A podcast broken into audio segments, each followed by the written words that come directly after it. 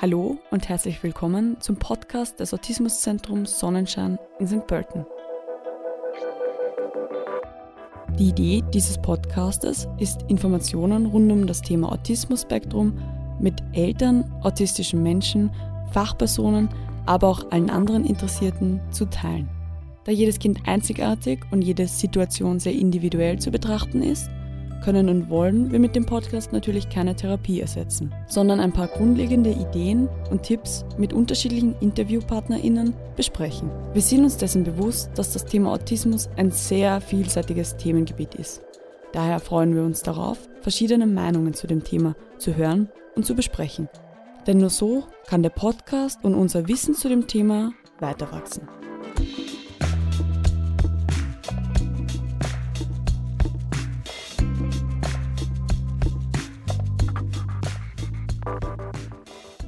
Erhöhte Familienbeihilfe, Pflegegeld, Hospizpflegekarenz, Behindertenausweis. Mit diesen und vielen weiteren Begriffen wird man bei einer Internetrecherche konfrontiert, wenn man nach Unterstützungsmöglichkeiten für Familien mit einem Kind mit Autismus googelt. Doch was haben diese Begriffe zu bedeuten? Welche finanziellen Unterstützungen stehen einer Familie zu und wo kann man sie beantragen?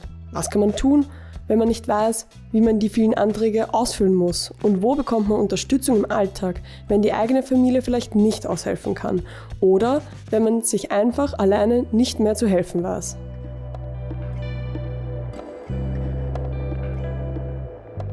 Um diese und weitere Themen soll es heute gehen. Meine Gesprächspartnerinnen dazu sind Magister Heidelinde Grazulara Kustaca und Magister Kerstin Selberherr. Magister Kustaca ist Sozialarbeiterin und multifunktionelle Fördertherapeutin für Autismus-Spektrum-Störung mit Schwerpunkt Elternberatung sowie Bereichsleiterin für Jugend und Soziales an der Bezirkshauptmannschaft in Wiener Neustadt. Magister selber her ist Sozialarbeiterin im Autismuszentrum Sonnenschein mit dem Schwerpunkt Information und Beratung in sozialen, sozialrechtlichen und finanziellen Fragen. Gemeinsam mit Ihnen wollen wir uns heute einen Überblick über die Aufgaben als Sozialarbeiterin und einige Unterstützungsmöglichkeiten für Familien verschaffen. Neben ihrer fachlichen Expertise wird Magister Grazulara Kustaca uns auch einen persönlichen Einblick in das Thema bieten können, denn sie ist selbst auch Mutter eines Kindes im Autismus-Spektrum. Vielen Dank, dass Sie sich heute Zeit genommen haben. Ähm, vielleicht fange ich gleich bei Frau Magister Grazulara Kustaca an. Können Sie uns als Einstieg in unser heutiges Thema bitte kurz einen Überblick geben, was eine Sozialarbeiterin macht? Was sind Ihre Aufgaben bei der Begleitung von Familien im Autismus-Spektrum? Bei welchen Themen bräuchten Eltern mit einem Kind im Autismus-Spektrum meist Unterstützung? Also jetzt allgemein die Sozialarbeit äh, bei den Bezirkshauptmannschaften, ähm, die sind zuständig für Personengruppen von jedem Alter, also nicht nur für Kinder, sondern auch für Erwachsene. Ähm, grundsätzlich sind wir zuständig allgemein für Gefährdungsabklärungen ähm, bei Kindern hauptsächlich, aber nicht nur. Ähm, anschließend sind wir zuständig für die Hilfestellung, die wir ihnen bieten können. Ähm, da geht es um unterschiedliche ähm, Angebote, die wir haben oder die wir auch weitervermitteln können. Unsere Hauptaufgabe im Kinder- und Jugendbereich ist die Stärkung der Erziehungskompetenz der Eltern. Und im Erwachsenenbereich sind wir zuständig, wenn sie sich ähm, Erwachsene in einer Notlage befinden, zum Beispiel in finanziellen Notlagen, aber auch in anderen Notlagen. Also speziell was den Bereich Autismus betrifft, sind wir zuständig für Beratungen allgemein ähm, für Beratung in finanziellen Unterstützungen, ähm, was Selbsthilfegruppen betrifft, auch äh, Beratungen im Hinblick auf Diagnostiken, medizinische Abklärungen und so weiter und so fort und Therapieplätze. Also wir haben die Erfahrung gemacht, dass gerade Krankenkasserplätze sehr, sehr rar sind und die Eltern äh, hier sage ich jetzt einmal, in Schwierigkeiten geraten, weil die Wartezeiten sehr, sehr lang sind. Es gibt Probleme in Kindergärten, in Schulen, allgemein, was die ganze Lebenswelt dieser Familien einfach betrifft. Und das äh, versuchen wir halt zu unterstützen. Magister selber her, was sind Ihre Aufgaben als Sozialarbeiterin im Autismuszentrum Sonnenschein? Was sind die häufigsten Themen und Fragen, mit denen Eltern von Kindern im Autismusspektrum zu Ihnen kommen, beziehungsweise in welchem Bereich benötigen Familien Unterstützung? Ähm, ich arbeite mit den Eltern, sozusagen nicht mit den Kindern, sondern mit den Eltern, kläre mit ihnen ab, welche Unterstützungen, Beihilfen sie bereits beantragt haben, versuche mit ihnen gemeinsam auch Formulare auszufüllen, wenn die Eltern da Unterstützung benötigen, schaue, welche äh, Möglichkeiten es an Nachmittagsbetreuung, Kindergarten, sonstiges gibt. Die meisten kommen ähm, mit der Diagnose frühkindlicher Autismus zu mir. Ich kläre mal ab, ähm, sozusagen, ob sie bereits erhöhte Familienbeihilfe bekommen. Äh, die wenigsten Eltern wissen, dass sie den Anspruch darauf haben, mit der Diagnose frühkindlicher Autismus, dass sie eben erhöhte Familienbeihilfe bezogen werden kann. Ähm, danach schaue ich mir an, ob Pflegegeld beantragt worden ist. Wenn nicht, beantrage ich mit den Eltern gemeinsam, also ich fülle mit den Eltern gemeinsam das Formular aus. Da gibt es oft auch Ablehnungen, dass sozusagen keine Pflegestufe ähm, genehmigt worden ist. Da gibt es die Möglichkeit, dass man eine Klage einreicht. Das kostet den Eltern nichts. Ähm, der Vorteil der Klage ist, es macht ein Gutachter, schaut sich dann noch einmal das Kind an äh, und man kann zumindest schauen, warum äh, ist eine Ablehnung gemacht worden und hat es Sinn, sozusagen ein bisschen zu warten, wenn das Kind älter ist und wieder dann zu beantragen. An wen können sich Familien generell wenden, wenn sie Hilfe beim Beantragen verschiedenster Unterstützungsmöglichkeiten brauchen? Und an wen wendet man sich wegen rechtlicher und finanzieller Unterstützung? Welche Rechte haben Kinder mit Beeinträchtigungen? Also die Sozialarbeiter auf den Bezirkshauptmannschaften sind auf jeden Fall zuständig und sind auch, ähm, sage ich jetzt einmal, Ansprechpartner im Rahmen, sage ich jetzt einmal auch, auch ähm, einfach für Hilfe für Menschen mit Behinderungen allgemein, betrifft jetzt nicht nur Kinder, sondern auch Erwachsene.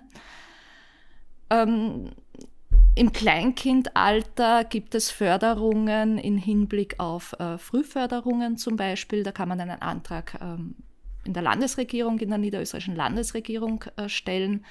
Es gibt ähm, Familienbeihilfe, erhöhte Familienbeihilfe, es gibt Pflegegeld. Das sind Anträge, die man in diversen Stellen stellen kann. Der erste Themenbereich, dem wir uns widmen wollen, sind mögliche finanzielle Unterstützungsmöglichkeiten. Magister Grazulara Custaccia, was sind die gängigsten finanziellen Unterstützungsmöglichkeiten? Also die erhöhte Familienbeihilfe, ähm, also es gibt die normale Familienbeihilfe und für äh, Kinder mit einer Behinderung gibt es die erhöhte Familienbeihilfe. Das ist einfach noch ein Betrag, der zusätzlich ausbezahlt wird, wird am Finanzamt beantragt, kann bis zu fünf Jahre rückwirkend beantragt werden beantragen. Die erhöhte Familienbeihilfe können die obsorgeberechtigten Personen, also die Eltern in der Regel. Es braucht einen Befund natürlich. Es wird am Finanzamt beantragt ähm, oder es kann auch online äh, beantragt werden über ein Formular. Was ist das Pflegegeld? Wer kann Pflegegeld beantragen? Was muss man beim Antrag beachten? Also Antrag auf Pflegegeld können Eltern beantragen für ihre Kinder, betroffene Personen oder eben Erwachsenenvertreter sollten diese vorhanden sein. Die Voraussetzung ist eben einen ständig, ein ständiger Betreuungs- und Hilfebedarf, ein erhöhter, wegen einer körperlichen, geistigen oder psychischen Behinderung. Es muss eben ein ständiger Pflegebedarf vorhanden sein von mindestens mehr als 65 Stunden im Monat. Bei 65 Stunden im Monat oder mehr fängt man bei der Pflegestufe 1 an. Das kann sich dann erhöhen bis zur Pflegestufe 7. Ähm, beantragen tut man das bei der Pensionsversicherungsanstalt und es findet dann eine Begutachtung statt durch einen Arzt und der macht dann die Einstufung sozusagen. Ich würde Ihnen raten, einen Antrag zu stellen, weil es ist natürlich je nach Lebensalter auch relevant. Ein Kleinkind braucht natürlich mehr Unterstützung durch die Eltern als ein 15-Jähriger. Und das werden einfach bestimmte Faktoren berücksichtigt, wie äh, Selbstständigkeit in der Körperpflege, beim Einkaufen. Es werden auch die Therapiefahrten ähm, inkludiert. Es sind diverse Parameter, deswegen würde ich den Eltern auf jeden Fall raten, einmal ein Pflegegeld zu beantragen. Was kann ich mir unter Hospizpflegekarenz vorstellen? Was hat dieser Name zu bedeuten? Wer kann es beantragen? Naja, die äh, Familienhospizkarenz äh, gibt Arbeitnehmerinnen oder Arbeitnehmern die Möglichkeit, ähm, sich für die Begleitung eines schwerkranken Kindes ähm, so quasi ähm, in einem aufrechten Arbeitsverhältnis vorübergehend karenzieren zu lassen. äh, oder die Arbeitszeit zu verkürzen ähm, oder auch ähm, die Arbeitszeit quasi ähm, zu ändern. Also Voraussetzung sind eigentlich sterbende Angehörige oder schwerkranke Kinder, aber wir haben die Erfahrung gemacht, dass auch bei ähm, autistischen Kindern das manchmal zugesprochen wird. Ähm, es kann bis zu fünf Monate vereinbart werden, kann aber auch verlängert werden auf neun Monate, wenn der Bedarf da ist. Und diese Maßnahme kann insgesamt zweimal in Anspruch genommen werden, zusätzlich noch. Das heißt insgesamt maximal 27 Monate. Wann kann man einen Behindertenausweis beantragen und was sind da die Vor- und Nachteile? Ja, der Behindertenausweis, der kann beantragt werden, wenn eine Behinderung im Raum steht. Manchmal reicht auch eine Diagnose. Manchmal wird beim Sozialministerium Service, wo das beantragt wird, ähm, selber begutachtet. Vorteile gibt es einige. Ähm, es wird dann ein Grad der Behinderung festgestellt. Ähm, durch diesen Grad der Behinderung kann zum Beispiel, ähm, es gibt dann auch Zusatzeinträge, wie zum Beispiel Bedarf einer Begleitperson. Das bedeutet, wenn man äh, zu Veranstaltungen geht, zahlt diese Begleitperson meistens nichts. Es gibt Fahrpreis- und Eintrittsermäßigungen, auch das ist ein Vorteil. Man kann zum Beispiel dann auch ein Kraftfahrzeug auf diese Person anmelden oder zulassen. Dann gibt es eine Gratis-Vignette. Es gibt äh, eine Befreiung der motorbezogenen Versicherungssteuer zum Beispiel, eventuell ein Parkausweis auch. Äh, Vorteile sind auch, ähm, wenn zum Beispiel ein Arbeitsverhältnis entsteht, dass dann ein bestimmter Kündigungsschutz gegeben ist dass es Steuerbegünstigungen gibt oder diverse Förderungen, dass diese Person dann auch ähm, eventuell einen Zusatzurlaub von maximal fünf Tagen bekommen kann. Eine Ausstattung äh, am Arbeitsplatz, wenn dies notwendig ist. Äh, es gibt allerdings auch Nachteile, meiner Meinung nach, und zwar, ähm, dass die Firmen manchmal ähm, eine Anstellungshemmnis haben, weil einfach ein bestimmter Kündigungsschutz gegeben ist und die Firmen quasi dieses Risiko manchmal nicht eingehen wollen. Was kann man tun, wenn ein Antrag abgelehnt wird und wie ist da der Ablauf? Es kommt darauf an, welcher Antrag es ist. Äh, wenn ein Antrag ähm, per Bescheid erlassen wird, dann kann man natürlich da ein Rechtsmittel erheben. Ähm, bei der Familienbeihilfe und auch bei, ähm, ich glaube, beim Pflegegeld. Ja, kann man einfach innerhalb von vier Wochen oder sechs Wochen, kommt drauf an, ähm, ein, ein Rechtsmittel, eine Beschwerde erheben.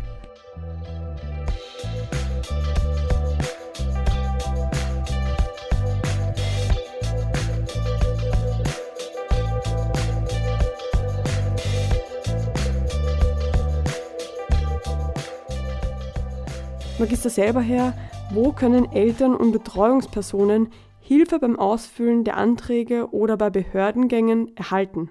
Also wenn Sie im Ambulatorium Sonnenschein angebunden sind, gibt es auch diese Möglichkeit. Also viele Eltern, die jetzt nicht mit den Kindern in der Autismus-Intensivtherapie ähm, im Autismuszentrum sind, sind sozusagen im Ambulatorium Sonnenschein, zum Beispiel bei einer Logopädie, bei einer Ergotherapie angebunden. Auch die Eltern haben die Möglichkeit, bei mir sich einen Termin auszumachen und auch hier ist das gleiche Prozedere, dass ich mir anschaue, gibt es erhöhte Familienbeihilfe, wurde Pflegegeld beantragt, was brauchen die Eltern, vor allem die Mütter sonst noch an Unterstützung, geht das Kind in einen Kindergarten, wenn nicht, warum geht es nicht in den Kindergarten, gibt es äh, keinen Platz im Kindergarten?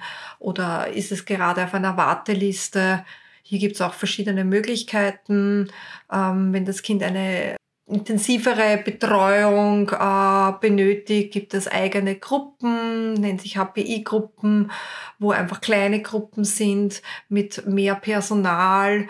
Gemeinden, vor allem am Land, gibt es diese Gruppen nicht. Da gibt es Integrationsgruppen, wo zum Beispiel eine Stützkraft von der Gemeinde zur Verfügung gestellt wird. Da unterstütze ich die Eltern auch, sozusagen den Kontakt mit der Gemeinde, dass man eine Stützkraft ähm, beantragen kann, weil die wird zum Beispiel von der Gemeinde bezahlt und nicht vom Land. An und für sich gibt es Familienberatungsstellen von Caritas, Hilfswerk, äh, es gibt die Jugendhilfe.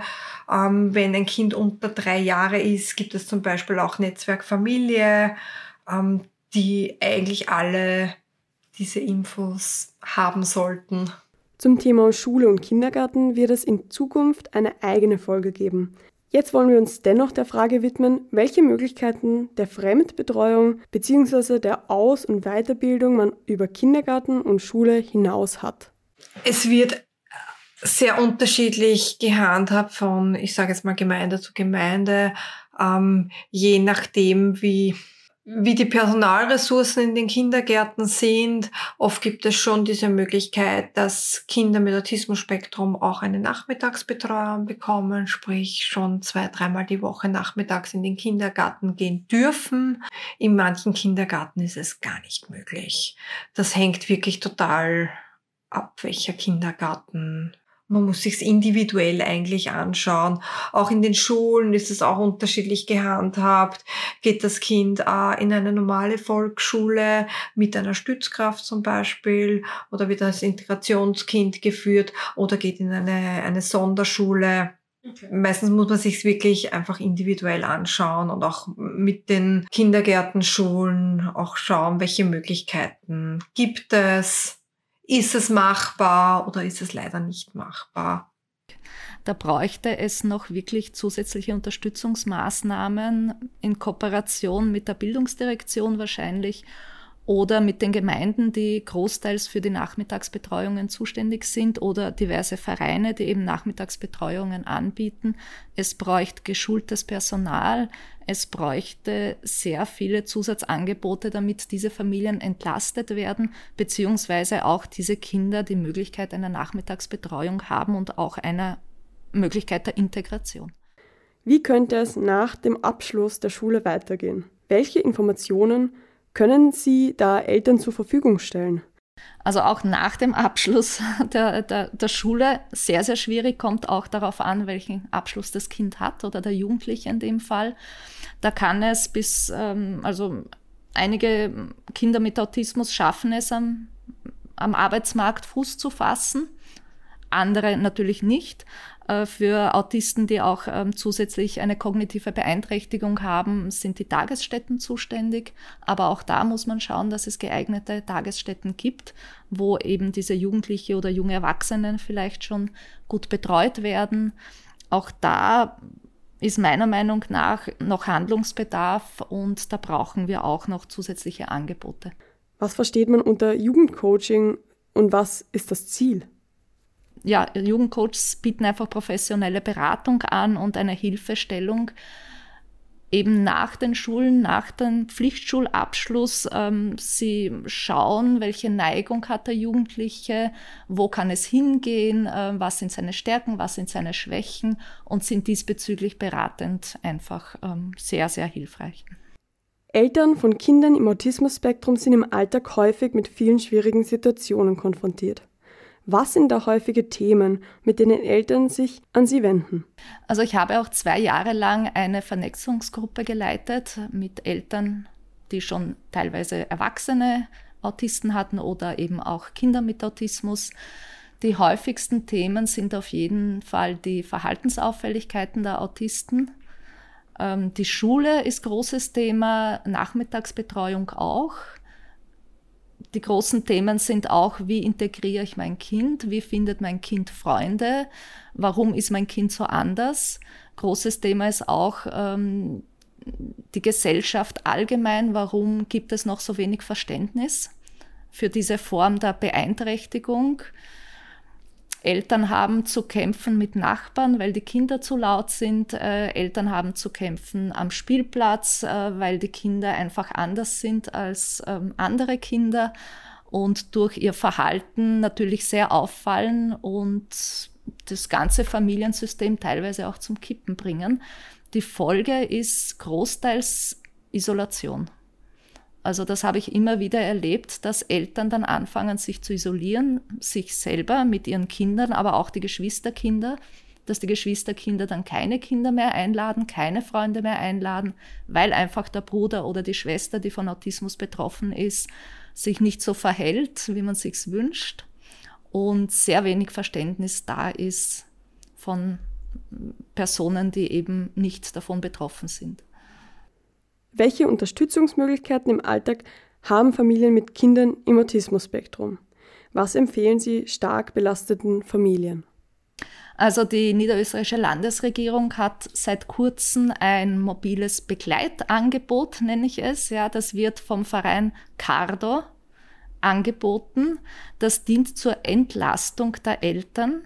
Man kann einen Antrag stellen bei der niederösterreichischen Landesregierung ähm, und bekommt quasi, ich nenne es jetzt einmal, ähm, so eine Art Babysitter, die auch äh, Kinder ab dem sechsten Lebensjahr betreuen, die eben sehr verhaltensauffällig sind. Es gibt einen Selbstbehalt von circa 9 Euro und die Eltern können bis zu maximal 60 Stunden im Monat dieses Angebot in Anspruch nehmen. Dann gibt es noch zusätzliche Vereine, wie zum Beispiel die Nomaden und Sumner, die auch äh, mobile Unterstützung, aber da geht es eher um Therapien und um Elternkompetenzstärkung, ähm, die das eben auch anbieten. Viele Eltern haben Respekt davor, Unterstützung von Jugendhilfe in Anspruch zu nehmen. Ängste könnten sein, dass man ihnen das Kind abnimmt oder kontrolliert, wie sie das Kind erziehen. Was entgegnen Sie den Eltern bei solchen Ängsten? Äh, die Kinder- und Jugendhilfe hat natürlich einen gesetzlichen Auftrag, aber dieser gesetzliche Auftrag beinhaltet vor allem die Unterstützung der Familien. Und gerade bei Kindern mit Autismus-Spektrumsstörung ist die Unterstützung der Eltern im Vordergrund. Und daher wird auch die Kinder- und Jugendhilfe einmal versuchen oder die Eltern zu unterstützen ähm, in ihren Handlungskompetenzen, in ihren Möglichkeiten oder eben auch mit sehr vielen ambulanten Unterstützungsmöglichkeiten, die teilweise vorhanden sind, teilweise noch nicht, mit Betonung, ich hoffe auf noch nicht. Das bedeutet, diese Angst kann ich den Eltern wirklich nehmen, weil ähm, nur weil ein Kind autistisch ist, ist es bei den Eltern nicht gefährdet. In der Regel. Viele Eltern leiden sehr unter den alltäglichen Herausforderungen und schwierigen Situationen im Zusammenleben mit einem Kind im Autismus-Spektrum. Manche Eltern merken, dass ihnen die Kraft ausgeht und es ihnen nicht mehr gut geht. An wen können sich Eltern wenden, wenn sie merken, dass die Unterstützung für ihr Wohlbefinden bzw. ihre eigene psychische Gesundheit brauchen können? Was sind darüber hinaus Themen, bei denen sie die Familien unterstützen können? Das ist ganz, ganz schwierig. Also das Angebot von der niederösterreichischen Landesregierung mit dem Verein Cardo, das ich vorher erwähnt habe, geht einmal in die Richtung, dass es die Eltern auf jeden Fall entlasten soll. Ähm, das ist ähm, der Sinn dieses Konzeptes. Eltern meiner Meinung nach ähm, sollten sich vor allem bei anderen Eltern vielleicht einen Austausch suchen ich denke mir, es gibt sehr viele Selbsthilfegruppen. Heutzutage kann man das auch online machen. Wenn die Zeit dafür nicht da ist für persönliche Treffen, gibt es sehr viele Angebote im Netz, auch international, wo man sich austauschen kann. Und meiner Erfahrung nach ähm, gibt es die besten Informationen immer von anderen Eltern, die auch so betroffen sind und dadurch ähm, gut unterstützen können, auch mental. Sie sind selber Mutter eines Kindes im Autismus-Spektrum. Wie ist es Ihnen dabei ergangen, sich bei verschiedenen Themengebieten Unterstützung zu suchen? Naja, ähm, bei mir war es so, dass äh, bei meinem Sohn der Autismus sehr, sehr lange nicht diagnostiziert wurde. Das ist auch etwas, was, ähm, sage ich jetzt einmal, nicht Unübliches ist. Damals noch mehr als jetzt. Mein Sohn wird schon 30. Und ja, es ist natürlich ein es ist nicht leicht, es ist schwierig, ähm, vor allem weil es keine zentrale Stelle gibt für Autismus, die einem sagt, man kann das beantragen und das gibt es und jenes gibt es. Man muss sich die Informationen selber irgendwie einholen, zusammenkratzen. Ich habe die Erfahrung gemacht, dass man durch andere Eltern sehr gute Informationen bekommt, wenn man gut vernetzt ist mit anderen Eltern. Der eine weiß das, der andere weiß etwas anderes und so kommt man eigentlich ganz gut zurecht. Es ist auf jeden Fall noch Luft nach oben, was die Angebote betrifft. Aber nicht nur die Angebote, sondern wo wir, und das sage ich jetzt einmal wir ähm, als, als Eltern, ähm, sehr gefordert waren, war einfach die gesellschaftliche Akzeptanz von unseren Kindern. Beziehungsweise, wenn sie ein Verhalten an den Tag gelegt haben, das eben nicht erwünscht war, dann war einfach sehr viel, ähm, ja, wir mussten einfach kämpfen, damit auch unsere Kinder einen Platz bekommen. Alle unsere Kinder, weil wir sind ein, eine kleine Gruppe von Eltern gewesen, haben ihren Platz jetzt gefunden. Es geht ihnen gut. Es war aber ein, ein weiter Weg und ein Hürden, ein, ein Weg voller Hürden, um das zu erreichen. Ich glaube, dass jetzt die Angebote schon ein bisschen besser sind als noch vor 20 Jahren, 25 Jahren. Wir brauchen aber noch viel, viel mehr. Es werden auch die Kinder früher diagnostiziert in den meisten Fällen. Das war damals auch noch ein bisschen anders. Und ich denke mir, dass es zumindest bei der Gesellschaft einmal angekommen ist, dass es auch diese Kinder gibt. Und ich hoffe, dass wir schön langsam aber doch in die richtige Richtung gehen.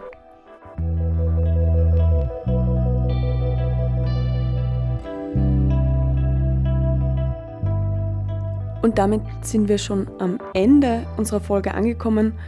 Ich darf mich bei Magister Graziolara Custacia und Magister Selberherr für diesen doch sehr hilfreichen Ausflug in die Themen der Sozialarbeit und Unterstützungsmöglichkeiten bedanken. Wir hoffen, so dem ein oder anderen Elternteil vielleicht ein bisschen Mut gemacht zu haben, sich mit den Möglichkeiten der Unterstützungen auseinanderzusetzen und sich bei Bedarf natürlich Hilfe zu suchen. Vielen Dank fürs Zuhören und bis zum nächsten Mal.